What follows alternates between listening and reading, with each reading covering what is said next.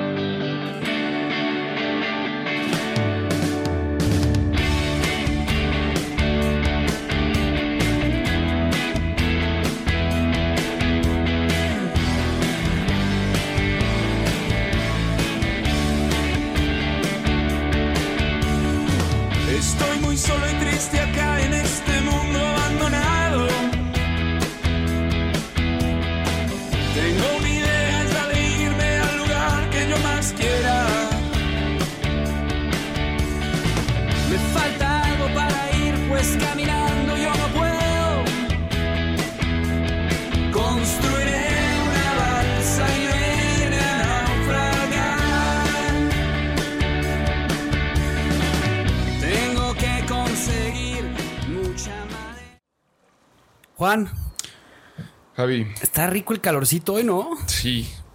La verdad es que sí, este, después de un- unos días de, de andar vacacionando, este, pues es un, un placer estar aquí otra vez y con esta brisa tan rica.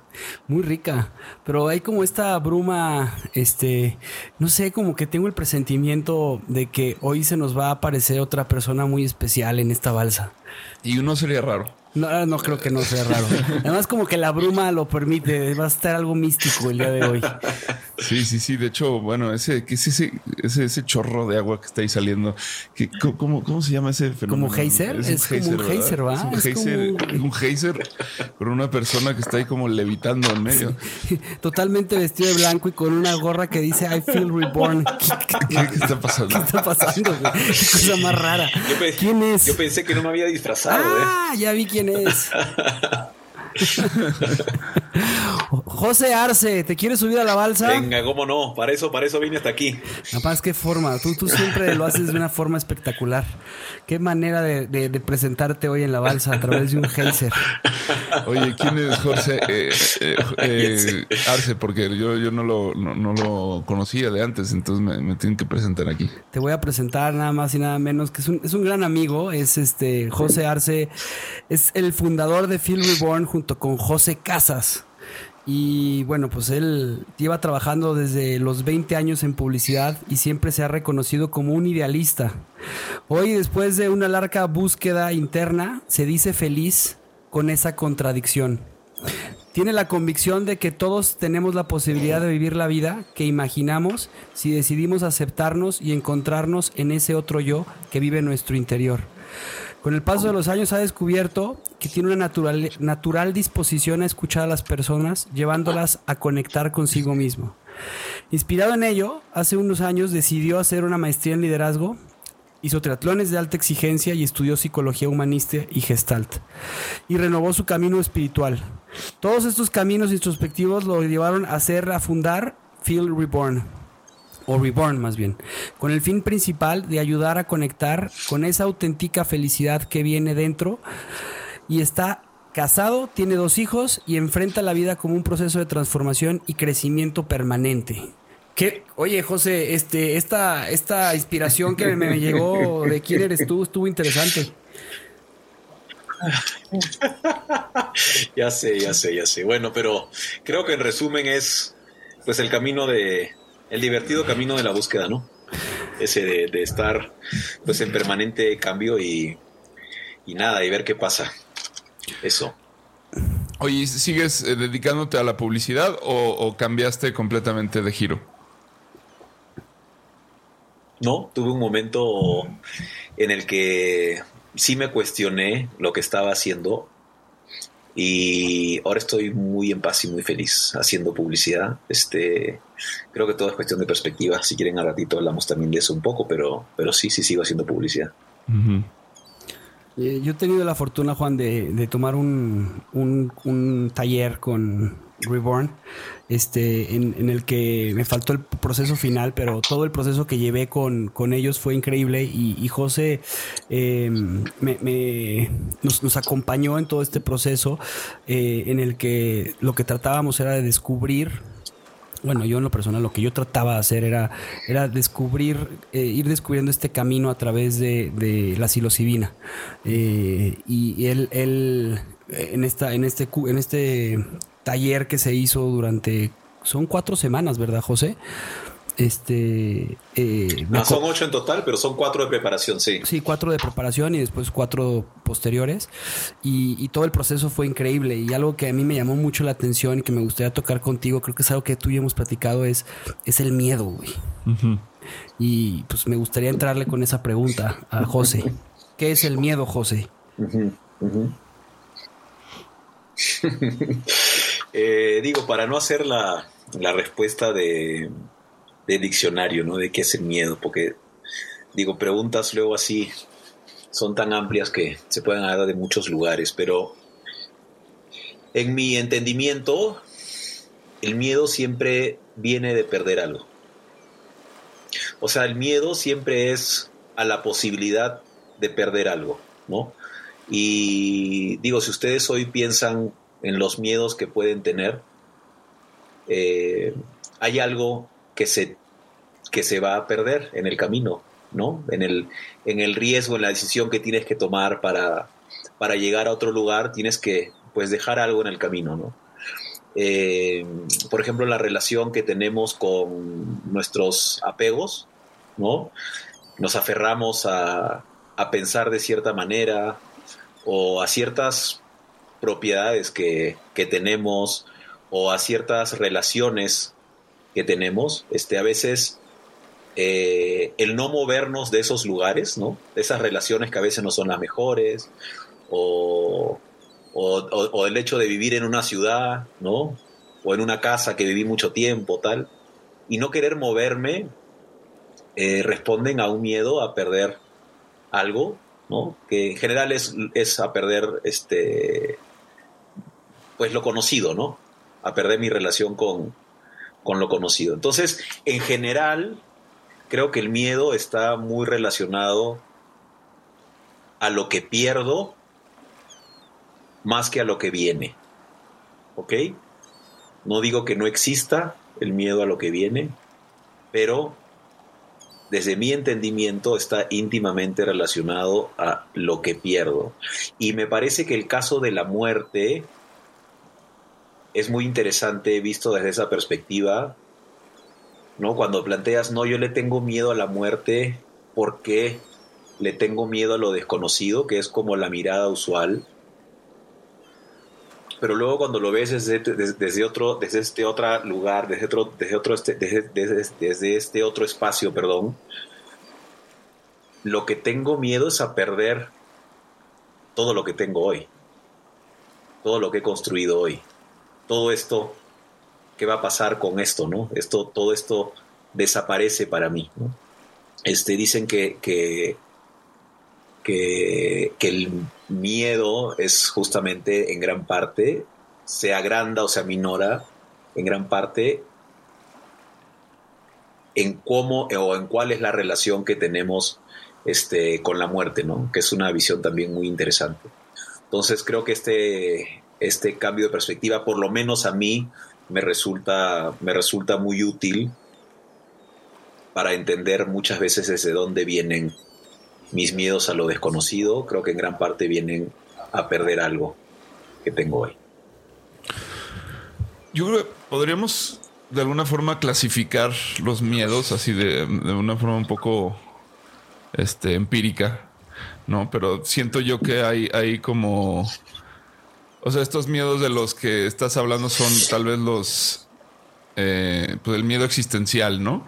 Que es algo muy natural y arraigado, sobre todo en el ser humano, que es el que tiene la conciencia de su propia mortalidad y, y, y de y que y el que construye pues relaciones como tan basada en, en símbolos y en, en este tipo de manifestaciones ma- este, que tienen que ver con el lenguaje, ¿no? Y eso nos hace de alguna forma apegarnos más a, a- a esa identidad, ¿no? Pero también está un miedo que es natural, que está en todos los, los seres vivientes, ¿no? Que tiene que ver como con la supervivencia y, y el peligro y, y, esta- y estas cosas. Y luego yo identificaría también otro miedo que a mí me parece como eh, interesante hablar de él, que ya es un miedo racional, ¿no? 100% que tiene eh, que ver con, con este cálculos mentales que haces, ¿no? Y, y co- cosas que, que te puedes llegar a imaginar que, que no están en ningún lado y que realmente el peligro de, de muerte o de, o de, de- no, no es trascendental, ¿no? Es como este, o es más un, un estado ya. Es un estado en el que vivimos en- y, y que a lo mejor ahí sería interesante, por ejemplo, hablar de la publicidad, ¿no? Y de hablar de, de cómo eh, hemos, lleg- hemos llegado a este, este punto en el que nos da miedo no pertenecer, nos, da- nos da miedo este, no, no, lo- no cumplir nuestros sueños, nos da miedo, eh, no sé, que, que el, el, FOMO, ¿no? Fear of Missing Out, este, podría, podría clasificarse como dentro de de esta otra, desde, desde otro, este este otro nivel. Entonces creo que es interesante como decir, hay, hay un miedo funcional y un miedo lógico que eh, en el primer caso, por ejemplo, yo siento que este miedo existencial te, te lleva a preguntarte sobre el sentido de la vida y, y sobre el sentido de la trascendencia y el... y el eh, la importancia de tu vida al final de cuentas, ¿no? Y, y- y- y te genera un apego muy real a tu vida, que creo que es algo muy sano. Eh, En el caso del miedo este, al peligro y este miedo de la supervivencia, pues también es muy sano. O sea, eso es algo lo, lo que hace que la especie prevalezca, ¿no? Y, y de alguna forma, pues, este, te, te vuelve eh, protector y te vuelve, este, no sé, forja, digamos, de alguna manera la- la- las conductas más arraigadas de la especie. Pero está este otro miedo que, que- creo que es el, el- que muchas veces queremos realmente confrontar, ¿no? Y que es el que no nos sirve de nada y solo nos limita y nos hace perdernos la vida este, por estar habitando en ese espacio de que, que- es el temor constante. No sé qué opinan. Me, me- gusta, me, me parece. No, dices algo. Dale, dale, dale, Javier. Perdón, perdón, yo nada más quisiera agregar, eh, hay una definición de miedo que a mí me gusta mucho porque de cierta forma este, va de la mano a lo que mencionaba José y lo que estás mencionando tú. Em, y siento que el, el miedo es, es, es, es esto que te importa, o sea, es, es, es, es a lo que te importa, o sea, cuando le tienes miedo a algo es porque algo te importa. Y, y- y- y justamente eh, tocando como lo- las, los dos, las, dos, las, do- las dos cuestiones que acaban de mencionar los dos es em, porque me importa pertenecer o porque me importa este, formar parte de, de- de esta sociedad que, que está muy clasificada capitalistamente o, o muy clasificada por, por una inconsciente colectivo, pues estoy en ese miedo, ¿no? Pero fíjate cómo José habla de, de- de- del miedo a perder, que es lo que está diciendo. Pero para perder primero tienes que tener, en teoría. Y muchas veces tenemos miedo a perder lo que ni Ni siquiera, siquiera tenemos. Eh, interesante. O sea, lo que no me hemos encanta. adquirido. Eso, eso que dices, mm, eso que dices me, me, me encanta, ¿no? Lo único que tenemos siempre es lo conocido.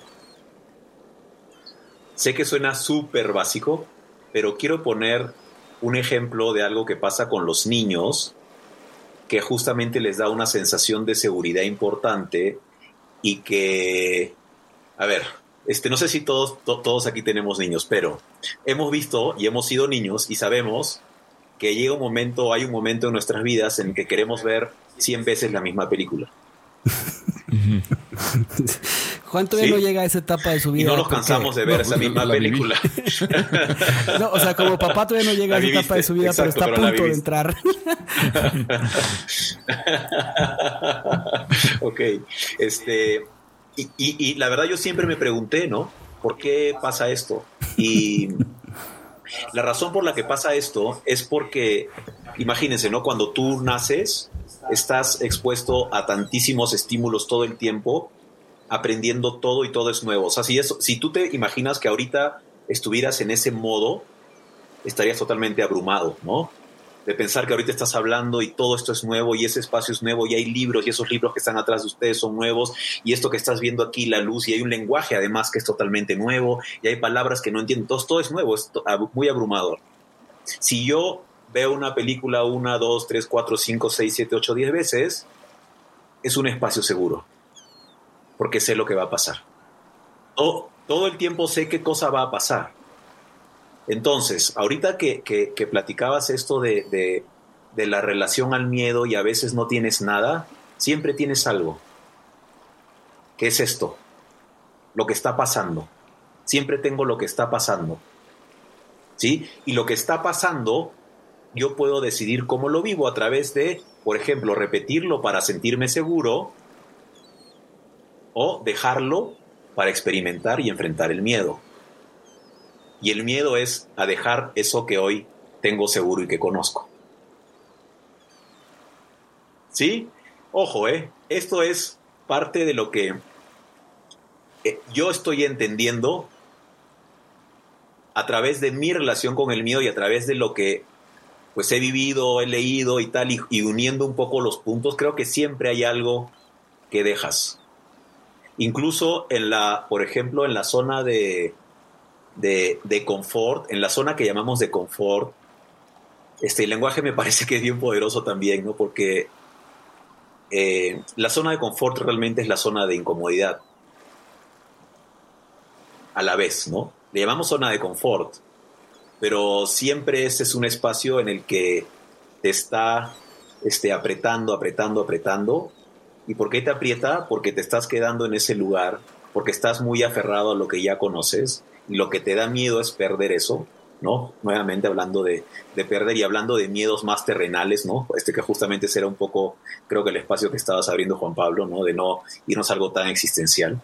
Este, a veces no es tanto el miedo a, a qué es lo que va a pasar si me salgo de aquí, sino, pues, qué es lo que voy a perder, ¿no? Este, y, y, ese es un poco este, nada, la, la, perspectiva que, quería compartir sobre tu reflexión, sí. Sí, y creo que creo que estaría también interesante reflexionar sobre pues la, maquinaria del miedo, ¿no? En la que estamos inmersos muchas veces. Este, siento que que de alguna forma el mercado este, ha, creado de forma consciente o no este, pues un, sistema de, basado muchas veces en, en, el miedo, ¿no? O sea, para que la rueda del consumo siga girando, este, debe existir el temor al no pertenecer, debe existir el temor al no aventarme del paracaídas, a no visitar Bali, a no, este, o sea, todo este, mm, se, siembra toda esta este, expectativa de lo de, en la que vamos creciendo y como que yo, recuerdo muy bien, o sea, sobre todo creo que a los 20 es cuando más, más se nota este, esta actitud de cómo, cómo se te siembran todas estas ideas en la cabeza y, quieres comerte al mundo, ¿no? Lo que eso implica es, o sea, yo voy a hacer todo y voy a ser este, un hombre renacentista, voy a ser pintor, fotógrafo, voy a ser músico, voy a ser un gran empresario, voy a ser, o sea, porque crees que, que, que, que puedes hacer todas estas cosas. Y, bueno, luego la vida te va, te va enseñando que no es así y entonces empieza pues, el camino de, de, la, de la aceptación y de, es un constante... Eh, son pequeños lutos constantes, ¿no? En los que vas cediendo y vas a decir, bueno, tal vez nunca vaya a ser un pintor famoso. Este, bueno, tal vez nunca vaya a conocer este determinado país. Es más, tal vez nunca vaya a hacer lo que la profesión que, que, yo este, tanto amaba, ¿no? Mm. Especialmente creo que cuando nacen los hijos, este, hay una, un momento en el que, en, el que hay esta confrontación y entonces aparece pues la, necesidad de, ya sea enfrentarte a, los miedos y moverte, ¿no? En el caso de que no estés satisfecho con con donde aterrizaste, o bien este, también aceptar y, tomar la, posición más estoica, digamos, ¿no? De, decir, este, en, lugar de, estar queriendo tantas cosas, voy a enfocarme en dejar de querer, o sea, en, soltar un poco eso. Mm. No sé. Mira, mira, qué interesante, ¿no? Has dicho muchas cosas que, que me resultan súper interesantes. Primero, que luego tenemos muchos juicios hacia el miedo, de que si es bueno o malo el miedo, ¿no? Este, creo que un ejercicio que también luego termina siendo muy interesante es tomar distancia del juicio. Finalmente el miedo, yo creo que como muchas cosas no es ni bueno ni malo, sino es útil o es inútil. En algunas situaciones, y lo dijiste al principio, ¿no?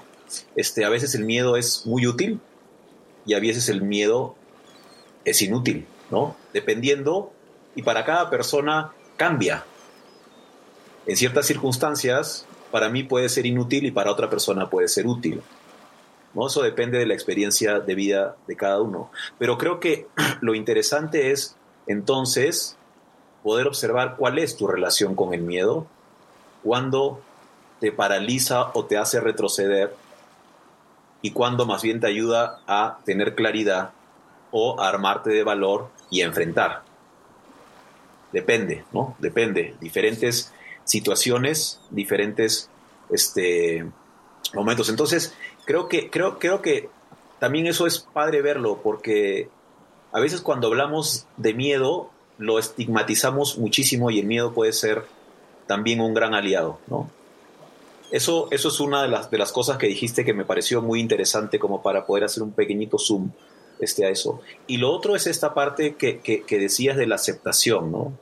Y aquí es donde creo que entra el otro matiz, que es cuando yo me puedo aceptar o puedo aceptar que hay unas condiciones que no me son favorables o que tengo que realizar algún cambio, o que tengo que dejar algo atrás, entonces acepto y me pongo en una posición vulnerable. Entonces creo que la posición vulnerable es interesante porque de pronto es más una mezcla de miedo con aceptación. Porque cuando estás en una posición vulnerable, pues como lo dice la misma palabra, ¿no? Yo me abro y sé que voy, que voy a estar más este, eh, predispuesto, abierto o expuesto ¿no? A que me suceda algo que no sé qué cosa es, ¿no? Pero estoy dispuesto desde ese lugar, desde que ya lo estoy este, aceptando, ¿no? Sí. Y, y tal vez, o sea, esto al final pues lleva al, a la muerte, ¿no? O sea, creo que es un poco lo que decíamos, o sea, al final eh, tal vez solo existe un solo miedo, ¿no? Que es ese. Eh, es, es o sea, la, vida, eh, o sea, es, un constante aprendizaje como de, de aceptar que somos mortales, ¿no? Aceptar la propia, este... Yo, estoy, estoy, tratando de buscar otra palabra a la aceptación, porque uh, uh, la, la verdad la palabra aceptación me parece increíble porque es, o sea, cuando verdaderamente aceptas, em, te, te, rindes a la experiencia pero, pero hay otra palabra que ahorita no puedo, o sea, no sé por qué no, no, no me está, a lo mejor no dormí bien, pero no me está llegando, pero es, es, es esta, eh, justo decías, eh, eh, dejo de permitirme intentarlo cuando, cuando te... no es aceptación, es, se podría decir que... no, tampoco es abnegación. sería como esta, esta, este tema de decir, pues literal me rindo a no poder hacerlo. O sea, eh, y, creo que es la diferencia en la que a veces nos pasa en el miedo. O sea, cuando, cuando aceptamos que eh, lo que dice eh, José, cuando aceptamos que no hay, no es ni bueno ni malo, aceptamos que es útil o inútil, entonces en ese momento el miedo se transforma en un motor. Pero si, si de la otra forma, entonces yo digo, es que no lo puedo hacer o no, no, o, definitivamente estoy, sé que me voy a morir y entonces eh, pierdo la esperanza de todo, entonces ahí es en donde finalmente tu miedo fue inútil porque no te permitió hacer más. No sé si me explico a lo que quiero llegar. Sí, es, que es un poco. Sí. sí, sí, Puede ser un poco. Este. Es que, es que nuestra mente lo vuelve enredoso, pero, o sea, creo que ante la muerte puedes tomar dos actitudes, ¿no? Que es una de aceptación, ¿no? O, o, de... Sí, o sea, y en ese sentido la muerte se vuelve el principal factor de transformación porque pues todo el tiempo estás, este, sabes que te estás acercando y que, todo es efímero, ¿no? Y la otra es de resistencia. O sea, es como de, que creo que ahí es y el miedo opera en ambos mm. casos, ¿no? Totalmente. Pero, pero resistirte a, a, esa idea de voy a morir, este, y entonces ahí, ahí es donde entran todas las ansias del deseo, ¿no? este, que, que, luego pueden volverse un sufrimiento inmenso. No sé si, este, si, si, o sea, si lo estoy aterrizando más o menos. Ahí hay algo, fíjate, ahí hay algo, ahí, hay algo interesante. Este, porque hablabas hace rato del, de la publicidad, ¿no? De esto del, del, del, consumismo, ¿no? Hablabas un poco de eso, ¿no? Este, lo mencionaste por ahí por encima. Y creo que hay algo también como muy en el ser humano, nuestra humanidad, nuestra relación con el miedo y la competencia y el estar en permanente modo de competir, ¿no? El permanente modo de competir, yo lo entiendo como producto de estar permanentemente comparándonos. O sea, yo me comparo cómo voy, cuáles son mis tiempos si fuera un atleta, ¿no? ¿Cómo, cómo, cómo van mis ventas si soy una compañía, ¿no? ¿Cómo es el performance de mi producto si estoy desarrollando un producto versus los demás, ¿no?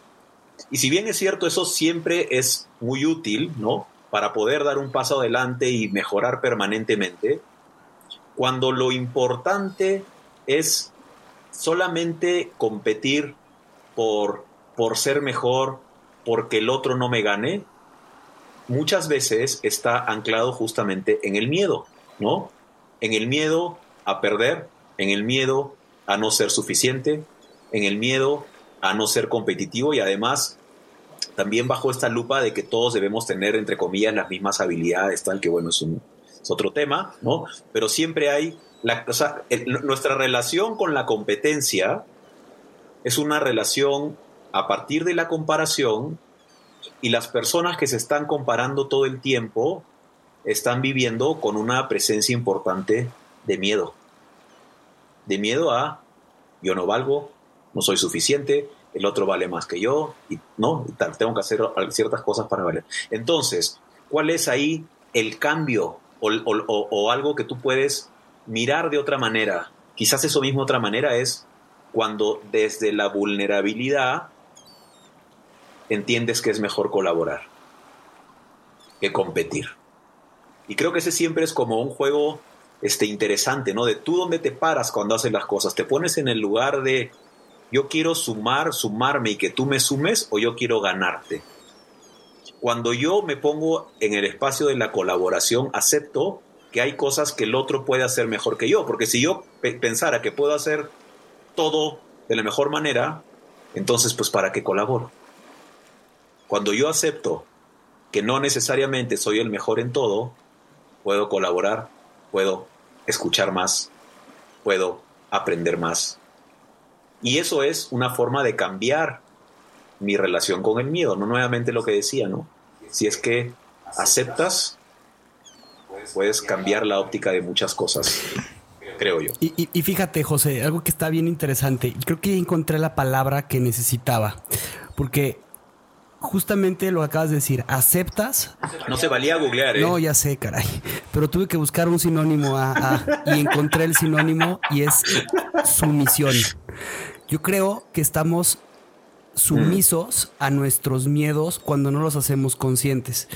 ¿Y, y a qué voy con todo esto? O sea, acabo de hacer un ejercicio eh, a, a mediados de este año, o sea, como hace tres meses, en el que escribí eh, una carta, me escribí una carta a mí diciendo, ¿qué haría si me quedara un día de vida? Y, y- y- y en ese ejercicio lo que hice fue, ¿cómo me despertaría? ¿Cómo vería a mi esposa? ¿Cómo la abrazaría? ¿Cómo vería a mis hijos? ¿Cómo hablaría con mi socio Juan Pablo? ¿Cómo hablaría con mis papás? ¿Cómo hablaría con mis hermanos? ¿A quién le tendría que pedir perdón? ¿A quién le hablaría? Hice todo un ejercicio, ¿no? Interesante, no le, eh, eh, más, que, más que perdón, lo que hice fue agradecer a muchas personas a las que en ese momento. Y fue una de las experiencias más bonitas que he tenido en este año, porque me rendí a la experiencia de la existencia. Y quiero regresar a ese punto desde el principio que tú estabas tomando. Me rendí a la experiencia de la existencia. O sea, el miedo a que se termina la existencia me llevó a vivir en el presente. Me llevó a, a disfrutar los árboles. O sea, salí yo a, a a dejar a mis hijas a un curso de verano. Fue en Semana Santa esto. Y, y, y- y mi esposa iba corriendo porque íbamos tarde.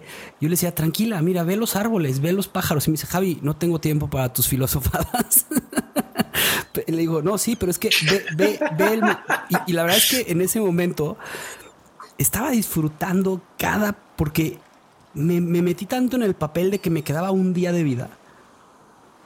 Y fue maravilloso. O sea, e- el tema es, es lo complicado de, de la aceptación, porque una vez que desperté al día siguiente, pues regresó a veces, no, no, no a veces, regresó este sentimiento de sumisión a, tus miedos. Y es un constante, es un, es un constante batallar entre la aceptación y la sumisión de tus miedos. Está, está bien interesante. Es que si nos vamos también al tema del miedo a la existencia, eh, pues es que, eh, o sea, tener implica la posibilidad de perder, ¿no? Entonces, quizás el miedo natural es perder, pero también nos da miedo tener porque inmediatamente después viene el- la posibilidad de perder. Entonces, o sea, el, que ese es como el, el, el- el- el miedo que paraliza, ¿no? El que este, inmoviliza. O sea, siento que es cuando dices, o sea, ya, ya estoy cansado, ya me, ya me. O no. O no. Ok.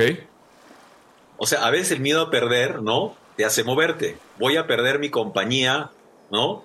Este, tengo miedo de perderla y entonces me muevo. Quizás no tome las mejores decisiones porque las estoy tomando desde el miedo. Pero bueno, al final son dos caras de la misma moneda. Sí, sí, sí, sí.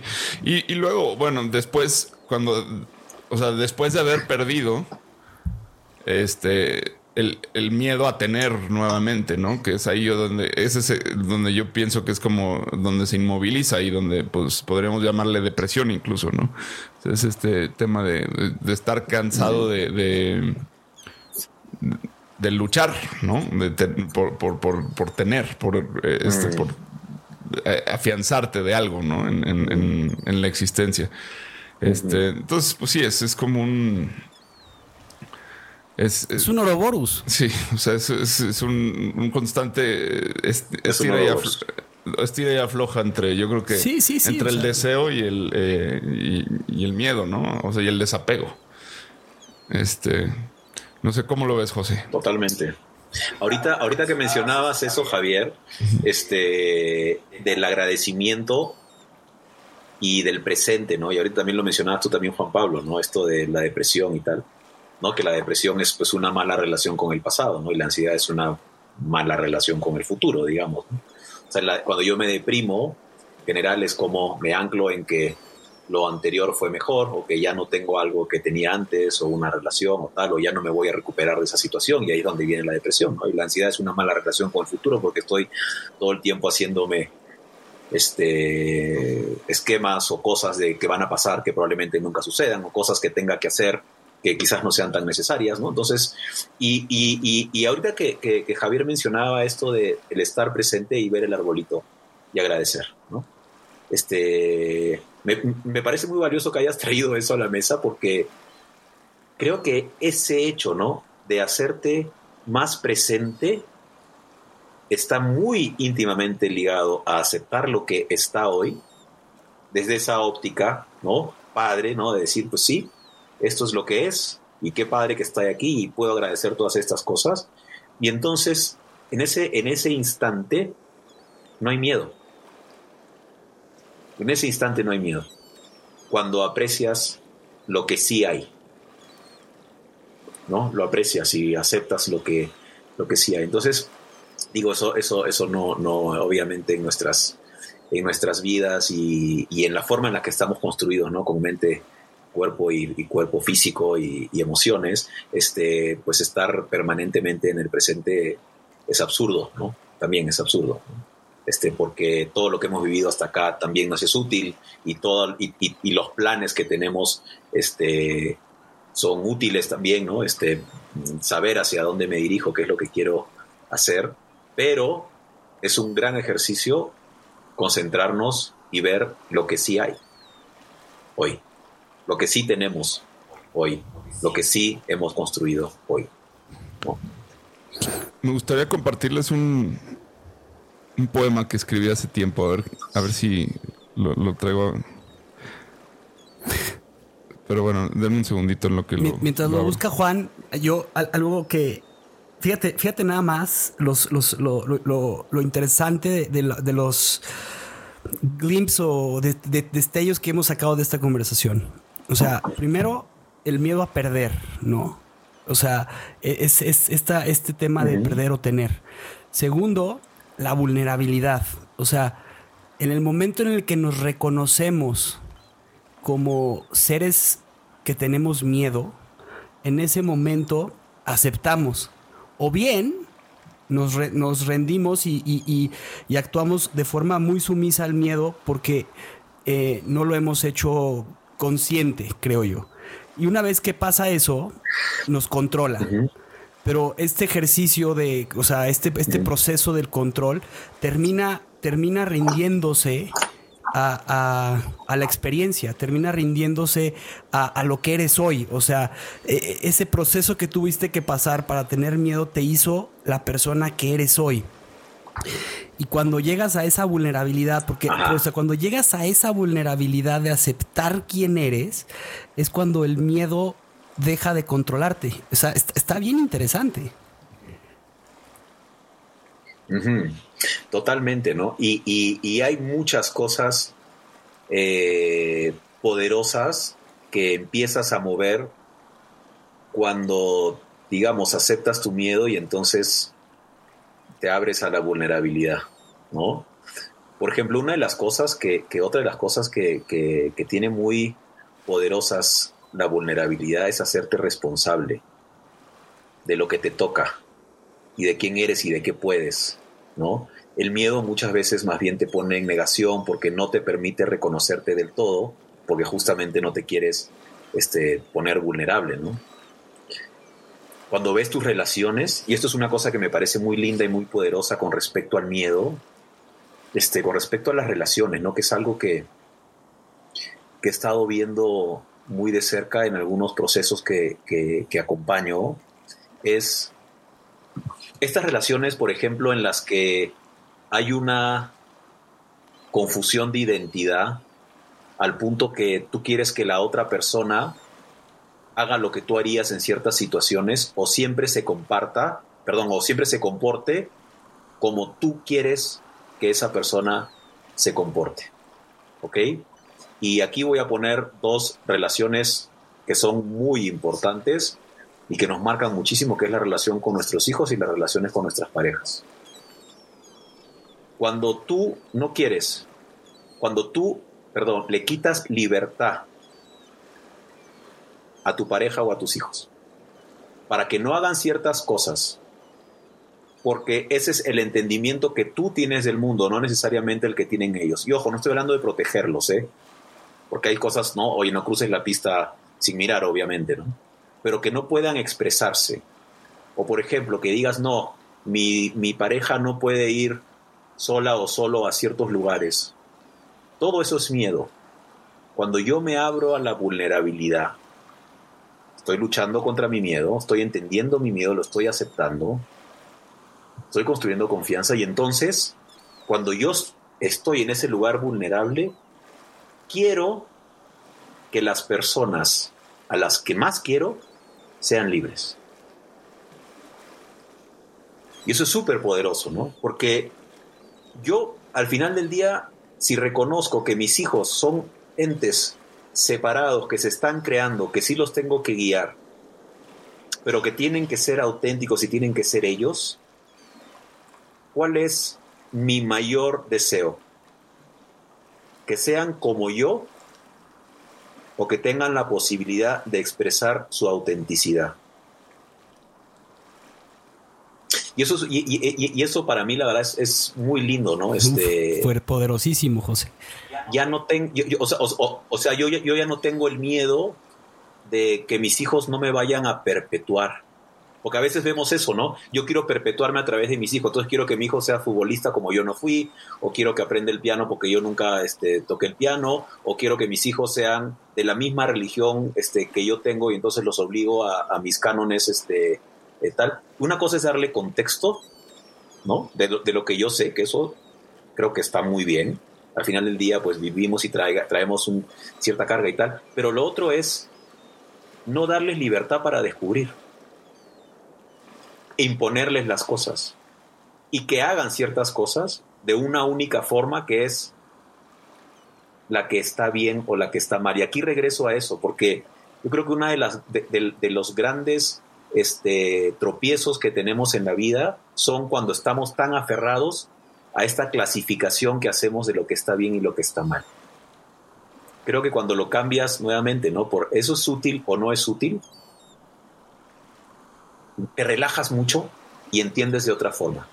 Pero bueno, nomás quería ahí poner un matiz de hasta dónde puede llegar, llegarnos a imponer o, o a trabajar inconsciente sobre nosotros el miedo y, qué poderoso puede ser la expresión de la vulnerabilidad, incluso a través del amor. ¿no? Sí. Y ahora me voy a ir al miedo existencial. que, digo, eh, esto todo es una clasificación, como les decía al principio, muy empírica, o sea, no, no la tenía ni reflexionada ni nada, pero hace tiempo escribí este, este escrito que lo hice eh, yo viví en una, en una, colonia que se llama Las, Las Joyas, este, donde eh, pues me, fui a meter a, a, a, escribir un guion durante un año y pues es una zona de bastantes problemas este, sociales. Este, y, de carencias. Y de carencias. Y antes de salir de ahí, este, decidí pues tomar fotos y, y capturar en palabras mis, sensaciones de lo que aprendí, ¿no? Entonces, bueno, no, no se puede tomar de forma muy literal, pero, pero bueno, el poema se llama A propósito del miedo.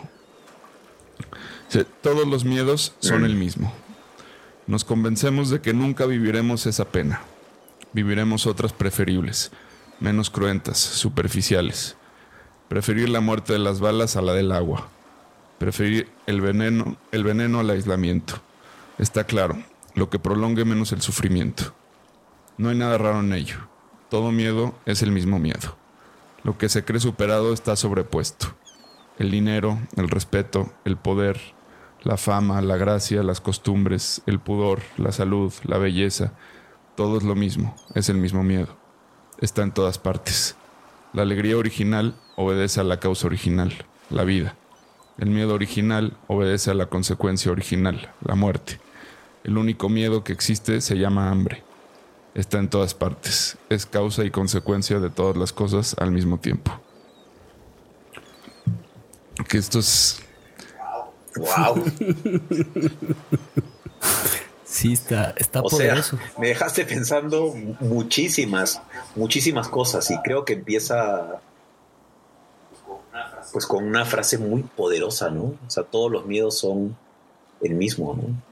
Y lo que nos constituye, eso es algo que, que- que creo también, o lo que, o, o lo que nos va marcando en la vida, pues siempre nos va a seguir marcando, ¿no? A mí, a- mí me pasa mucho que, que luego, este, en los procesos, ¿no? Este, que, que voy conociendo, la verdad, pues, mucha gente que de pronto estamos platicando y, y- y- y empiezan a veces las pláticas diciendo, no, es que yo tenía un problema o un trauma lo que fuera, ¿no? Este, pero ya lo superé porque, no sé, ha pasado mucho tiempo o tuve cinco años de terapia o tuve esta experiencia y tal, ¿no? Y de pronto vamos trabajando y regresa el mismo tema y me dice, uy, que yo pensé que eso ya estaba, ¿no? Y, y eso es interesante, este, me- me- me hizo acordar esto de, de todos los miedos son el mismo, porque también hay ahí un gran trabajo de justamente aceptación. O sea, yo tuve esa experiencia o tengo ese miedo que siempre va a estar conmigo, pero curarme no significa que ya no forme parte de mí. Wow. Y eso creo que también es una parte muy poderosa para vernos desde ese otro lugar. O sea, yo no tengo que deshacerme de mis partes. Simplemente tengo que aceptarlas y ver cuándo me son útiles y cuándo no. Pero mi caja de herramientas ahí está. Si yo dejo que esas herramientas me usen a mí de herramienta y se inviertan los roles, estoy perdido. Pero si yo las puedo observar y aceptar, en algún momento me va a ser útil también, porque aprendí algo, me fue útil, ¿no? Este, y entonces sí, o sea, hay algo ahí también muy padre en, en, en esto de que todos los miedos son el mismo miedo, o sea, todo está misteriosa, mágica, como quieran decirlo, ¿no? Este, mágicamente interconectados. Y, no se trata de, de- de perder una parte de nosotros en el camino, sino decir, pues yo estoy hecho de esto también. Estoy orgulloso. Fíjate que gracias a la oportunidad de, de que de, de haber aprendido con ustedes estos procesos de cuatro semanas y luego cuatro semanas, ocho semanas, que van muy apegados a, a este tema de lo- los- las cuatro matrices perinatales de, de, de, Grof o, o- o de- o lo que decía Otto Rank, de que todo viene desde el vientre materno hay algo que está bien interesante porque lo que acaba de decir Juan al principio, decía, vamos a clasificar los miedos, a mí como que no me... Decía, es que ¿por qué tengo que clasificarlos? O sea, siento que al final va de acuerdo con lo que acabas de decir. O sea, todos los miedos son lo mismo, es el mismo miedo. Y, y si lo clasificamos, vas a, terminar- a terminar llegando al miedo existencial y al último miedo, al miedo, ya sea. ¿A, qué voy con este tema? O sea, que en estas cuatro semanas, cuando estás experimentando con, con, con Reborn, te das cuenta de cómo fuiste concebido, cómo fuiste, este, cómo fuiste creciendo, cómo fuiste enfrentando tus, tus, tus temas a la vida y cómo fuiste recibido en la vida. Y te das cuenta que de cierta forma esa huella que tuviste en ese momento es la misma que te, te está repitiendo y repitiendo y repitiendo en esos miedos. Y lo que queremos a veces es cambiarlo y decir, ya no voy a tener ese miedo, ya no lo voy a tener. Y justamente lo que acaba de decir José es súper interesante. Cuando aceptamos que es el único miedo, se escucha muy simple, es sumamente complicado, pero una vez que lo aceptas, empieza a haber una transformación en, en el entendimiento de por qué operas así. Y está, o sea, creo que eh, me, gustó mucho porque al final tú terminas el, el poema diciendo que es el miedo al hambre El hambre, sí. el hambre, ¿no? Pero ¿qué hambre? El hambre de vivir. Todas las hambres. El hambre, sí. exactamente. Es que es- Entonces es, es- la, es la misma, misma. es la misma. Es la, Termina es la siendo tensión entre la vida y la muerte. O sea, al final de cuentas, o sea, es algo inevitable de nuestra condición de seres vivos, pero el miedo es que no se vuelva lo suficientemente grande el hambre. O sea, el miedo a pasar hambre. O sea, el hambre existe y es tolerable en grados menores. Es hasta deseable, ¿no? Comer con hambre es una de las mejores cosas. Mm, mm, Delicioso. Pero, ¿qué pasa cuando el hambre se vuelve hambre verdaderamente, no? Y esa hambre es, es- se puede traducir a todo, ¿no? Este, y, y- y lo que nos mueve es el hambre, o sea, y es el, es el miedo. O sea, es, es- o sea, cuando has, has sufrido el hambre, cuando el- has pasado momentos de hambre, no quieres volver ahí nunca. Y entonces eh, ahí hay un miedo muy, muy grande que te mueve, ¿no? Sí. Y, ahorita que mencionabas este contraste, ¿no? De, que algo falte para apreciarlo. También es súper valioso, ¿no? Porque a veces cuando, cuando digo, y, ahora que estamos tocando este tema, ¿no? Del miedo, hay como este anhelo de que el miedo desaparezca, ¿no? Y, y, esta también, este, como, como idealización del, del estado de felicidad, ¿no? que la verdad es un total absurdo, porque en el momento en que estás en total felicidad, la felicidad desaparece. Exacto. Porque se convierte en el estándar. Sí. ¿No? Sí. Y entonces cuando ese es el estándar, deja de tener sorpresa y entonces pues, pues esto es lo que estoy acostumbrado y perdemos capacidad de sorpresa y entonces pues nada nos hace feliz, ¿no? Que bueno, luego entras en este loop de siempre más, siempre más, siempre más y que tanto es suficiente, que es otra plática, ¿no? Pero, pero, sí es muy interesante esto que mencionas de los contrastes. Al final todo, nuevamente regreso a eso, tiene una utilidad. Y en este caso la utilidad es para poder apreciar por contraste esas otras cosas que soy capaz de, disfrutar. Y fíjate que justo cuando tocaste el tema de la pareja y de los hijos, ahorita estoy en un proceso en el que me he estado observando cómo soy como papá y como hijo. Lo estoy llevando a través de, mi terapia y, eh, a través de unas preguntas que mi terapeuta me manda. Me dice, muy bien, ya terminaste estas preguntas, ahora siguen otras preguntas. Pero la pregunta aquí es, ¿quieren mm. continuar en este proceso de, descubrimiento de quiénes son ustedes como pareja? Y, y la primera, la primera mm. emoción que me vino ahí fue de miedo. Y esta, esta experiencia creo que pasa mm. mucho en, los talleres que tú das y en las terapias y, en las sensaciones y lo que nos mm. pasa en la vida. O sea, ¿quieres continuar? ¿Por qué? Porque de cierta forma en la zona de confort eh, que, en la que estás, pues es lo que conoces. Y, y justamente cuando lo platiqué con Caro, queremos continuar. O sea, a ver, ¿cuáles son las consecuencias de continuar? Pues de que nos vamos a conocer más, de que nos vamos a, descubrir más y, cuáles son las consecuencias. Pues pueden ser muchas. Puede ser eh, una, una vulnerabilidad en la que lleguemos a decir, pues esto no es, no era lo que yo quería. y, pero se operaría desde una libertad. Y entonces sería algo maravilloso, pero está el miedo a perderlo no sé si me logro explicar en, ese tema. Totalmente, totalmente. Totalmente. Y fíjate, ¿ah? o sea, este ejemplo que pones me parece súper. En el, o sea, lo puedo poner en el centro de la plática, ¿no? Porque al final, lo que más nos define en la vida son nuestras relaciones, con todo, ¿no? Con el hambre, con la pareja, con tu trabajo, con el dinero, con lo que sea, ¿no? Todos son relaciones. Entonces, yo a mis relaciones y tocando puntualmente el punto de, específicamente el punto de tu pareja, nada te va a hacer sentir más libre que el que tu pareja sea y se sienta libre. Exactamente. Y lo otro, el no querer que tu pareja o que tus amigos sean como son, sino que sean como tú, no solamente los pones en una cárcel, sino que tú te pones también en un espacio muchísimo más este, restringido. Fíjate, si esto tú lo llevas a temas, por ejemplo, de diversidad e inclusión, ¿no?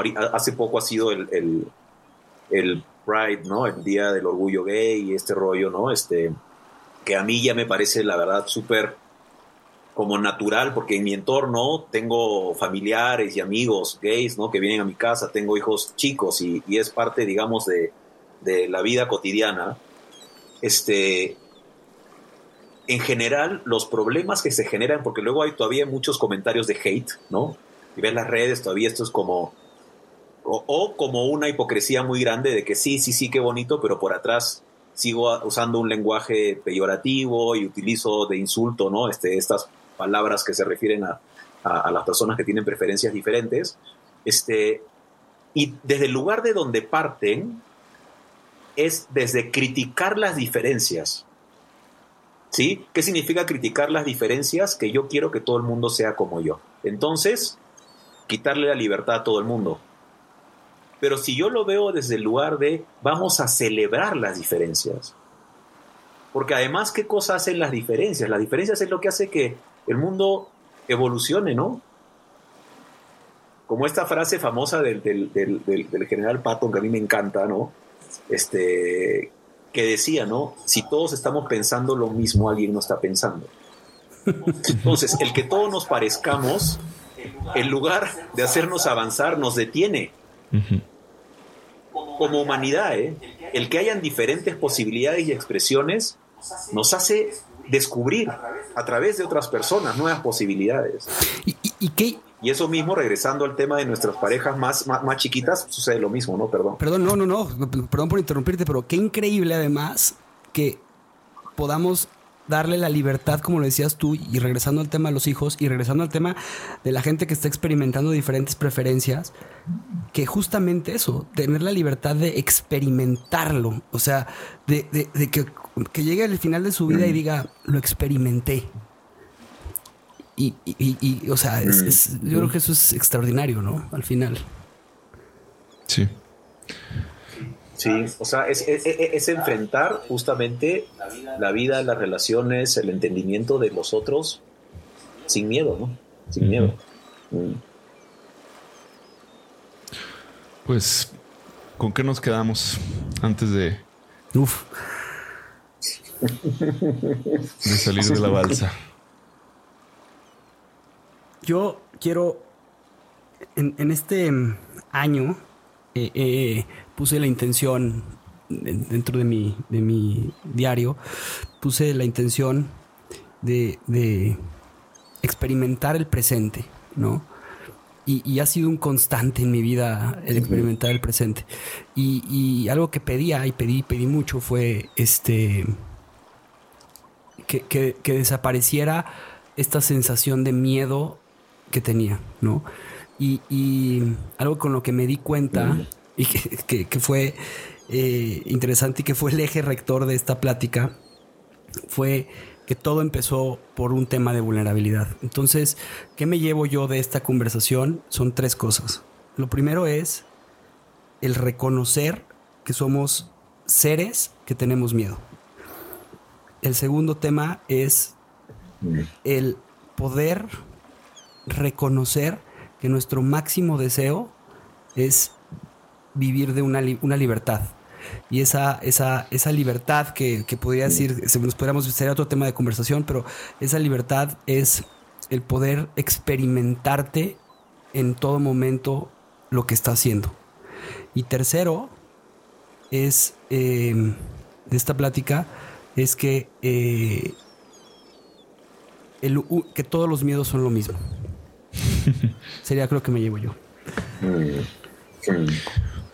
Totalmente, sí, padrísimo. Yo me quedé pensando mucho en como en esto, en, en, el tema de, o sea, de la importancia de los contrastes y cómo, así como, o sea, si nos vamos al tema de que, y si, si tiene algo de razón lo que escribí en algún punto en el que el hambre es la causa original del miedo, este, o sea, pasar hambre es, es claramente un, un extremo no deseable, ¿no? De la experiencia, de la vida.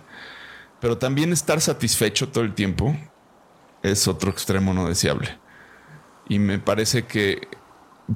¿Por qué? Porque entonces eh, sigue habiendo hambre, ¿no? Nada más que es un hambre de, de cambio, un hambre de, de, de algo distinto. Sí. Y es, es, incluso más, es, o sea, es hasta más difícil tomar la decisión teniendo todo, de, no tener, para poder disfrutar y para poder existir. Mm que la de no teniendo nada querer tener, ¿no? Es, más, es más natural. Eh, mm. Entonces, pues el miedo puede resultar más bien ser un, una, una, brújula, una, una, brújula, un regulador, un, excelente, una especie de, de, mm. de válvula que nos dice aquí está el término medio, ¿no? O sea, siempre tienes que convivir con el, con el miedo. Si no hay miedo, estás en broncas. O sea, si, si, si, no, si, no es, si no tienes miedo, es porque estás estancado, ¿no? Y no hay libertad ahí, no hay experimentación, este, y es esa zona de confort ya en su totalidad, digamos. Este, entonces, o sea, siempre hay que estar como buscando ese, esa esquinita, ¿no? Esa orilla de, de, de- de- de estar un poco al límite, ¿no? Creo que con eso me, me quedo. Interesantísimo. Sí. Digo yo, este. Lo primero con lo que me quedo es con. Pues una sensación muy bonita, la verdad, de haber platicado con ustedes y tener gusto, querido Juan Pablo. Con Javier hemos tenido ya chance de platicar en otras oportunidades y siempre es muy, muy interesante, muy profundo y también muy retador este, porque, porque aparecen temas complejos, este, y muchas veces en la mismo ejercicio de expresar lo que pienso, la verdad voy descubriendo nuevas claves, ¿no? Y eso súper valioso. Entonces, lo primero, muy, muy agradecido, la verdad, por, por, por nada, por habernos regalado este, este espacio para crear, ¿no? Para crear esto que, que, que ha sucedido ahorita, padrísimo. Este, y, y con respecto a lo que hemos platicado, creo que si yo pudiera nomás como dar dos, dos claves, ¿no? Creo que lo, lo que me pasa mucho es que luego en los procesos y luego platicando tal, me voy como armando de clavecitas o herramientas. Entonces una es no clasificar lo que nos pase, no juzgarlo como bueno o malo. Creo que eso ayuda mucho y más bien poner el filtro de si las cosas son útiles o inútiles, si nos sirven o no nos sirven. Este, y lo otro es este, reconocer que detrás de nuestra eh, eh, e impulso por controlar, hay ahí están los, los miedos, ¿no? Y, podemos tener una relación mucho más sana con los miedos cuando pues le bajamos un poco a esta necesidad de controlar este cómo es mi pareja, cómo son mis hijos, ¿no? Este, eh, en fin, creo, creo que es, es muy liberador. Es un poco lo que todos hemos mencionado. Y eso es. Sí, ahora se me vino a la mente un ejemplo que tiene mucho que ver con eso, pero como que es, es casi caricaturizar, digamos, un esto mismo que, que creo que al final dijimos lo mismo, ¿no? Este. su- suponi- suponiendo que, que un día nos hacemos multimillonarios, ¿no? Este. Creo que en el momento en el que estás en esa situación, aparecen miedos de otra índole, ¿no? Que es este no perder mi fortuna. Eh, y pu- puedes tomar dos decisiones, que es vivir con el riesgo de perderla o obsesionarme con hacer una eh, este, una bóveda, ¿no? Donde guardar mis riquezas. Este, y al final de cuentas, este, es, es- es decir, una estrategia es acomodarme con, con- con ese miedo eh, y aprender a vivir con él. Y eso, en última instancia, implica, pues, disfruta de tu riqueza. Eh, y la otra es querer eh, apagar el miedo. Eh, querer, querer extinguirlo como si, como si tuvieras esa posibilidad, ¿no? Este. Y creo que, que bueno. Ahora sí, sin, sin ponerle adjetivo de bueno o malo, pues ya cada quien decide qué quiere hacer. ¿no? Pues sí. Pues sí. José, eh, ha sido un placer, es un honor. Siempre todas las pláticas contigo son riquísimas. Yo le venía presumiendo a Juan Pablo que sería una de esas pláticas hoy. Y mm, la verdad es que eh, sin expectativa superamos eh, todos los, o sea, ahora sí que se superó el, el- el sentimiento que, que pudiera haber habido sin expectativa, imagínate nada más. Este, ¿qué significa eso? Que estuvo increíble. Eh, lo que te quiero decir es que eh, agradecerte y preguntarte dónde te podemos encontrar, o sea, dónde la gente puede buscar a José Arce para, para poder compartir la sabiduría contigo y, de igual forma que tú les compartas como siempre lo haces. Mm, qué interesante. Sí, bueno, primero, este, la, la- lo que se puede llamar la sabiduría, yo siempre, la verdad, lo, lo, lo, lo identifico como una colaboración. O sea, creo que lo que ha pasado hoy es un reflejo de eso, ¿no? Y yo no tengo la verdad, la verdad de nada. Yo no poseo la verdad de nada, es solamente puntos de vista y cosas que voy entendiendo y aprendiendo y que me sirven a mí, eso sí. Pero, pero de ahí, pues nada. Este, eh, pues en, en, la página de, de Reborn, que es este phil.reborn en Instagram, ahí siempre nos pueden, nos pueden contactar y tengo luego yo una, una página en Instagram también, este, mi perfil en Instagram es eh, soyjosearce.foto, ph, foto, o sea, escribe con ph. Y pues esa no es una, foto, una, una página de, de, compartir nada más que fotos y hay por ahí algunos pensamientos, pero si me quieren contactar directamente, pues por ahí. Excelente. Pues eh, el, el, el Heiser sí. te está llamando y creo que estás, tienes que regresar, pero te agradezco, te agradezco muchísimo. Espero que se haya enfriado el Heiser. o sea, muchísimas gracias y fue un, un placer este, conocerte y, y, conversar un rato. Esperamos pronto hacer una reunión con los náufragos y, y, poder tener una, una plática en persona con todos estos grandes navegantes que han estado en esta Ah, balsa. estaría padrísimo. Sí, sí, sí. Pues bueno. Venga. Tiremos ancla.